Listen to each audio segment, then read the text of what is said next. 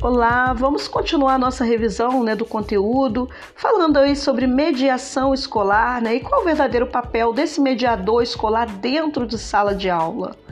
Né? Então, essa parceria entre o mediador e a escola vai favorecer o estabelecimento de metas realistas.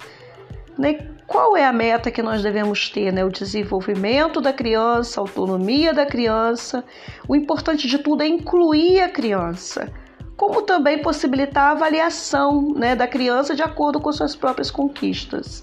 E essa inclusão vai muito além da sala de aula. É preciso que o aluno faça parte da turma, ela interaja com os professores, com as demais crianças e compreenda as questões pedagógicas e se desenvolva de acordo com as suas particularidades, a sua singularidade e o seu ritmo de aprendizagem. O mediador deve estar próximo do aluno sempre, participando desde os momentos que envolvem os conteúdos até as brincadeiras. Lembrando de que não existe uma, né, um manual de como lidar com essa criança, pois ela é única e possui seus conhecimentos, suas particularidades, suas dificuldades. O que, pode, né, o que se pode fazer é observar a criança, né, os seus interesses, para posteriormente iniciar uma intervenção é primordial o estabelecimento de uma relação de confiança entre os profissionais que acompanham o aluno, né? compartilhando sempre das conquistas, as dificuldades da criança, estabelecendo sempre um vínculo em busca do desenvolvimento né, desse aluno.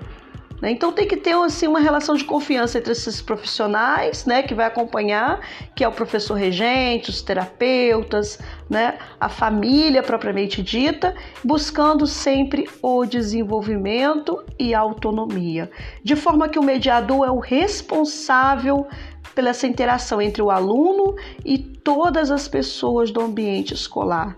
Também a pessoa que passa mais tempo com a criança na escola e que faz essa ponte entre o desenvolvimento com os pais e os terapeutas, né, com o conhecimento. É imprescindível que o mediador atue além do aspecto pedagógico, como também na ludicidade, incentivando a comunicação e a interação social do aluno, na forma que ele passe a ter iniciativa nas interações e consiga manter um diálogo com os colegas. A educação inclusiva é um estudo do caso, né? o que significa dizer que cada caso é único. Não se pode perder de vista a singularidade da criança, né, do sujeito, seu momento e nem sua história construída na família e continuada na escola.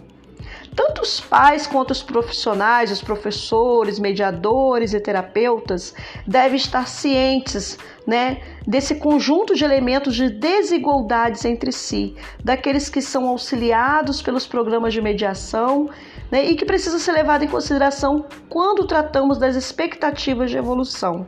As crianças devem ser amparadas com elas mesmas, avaliando quais habilidades foram desenvolvidas num determinado espaço de tempo.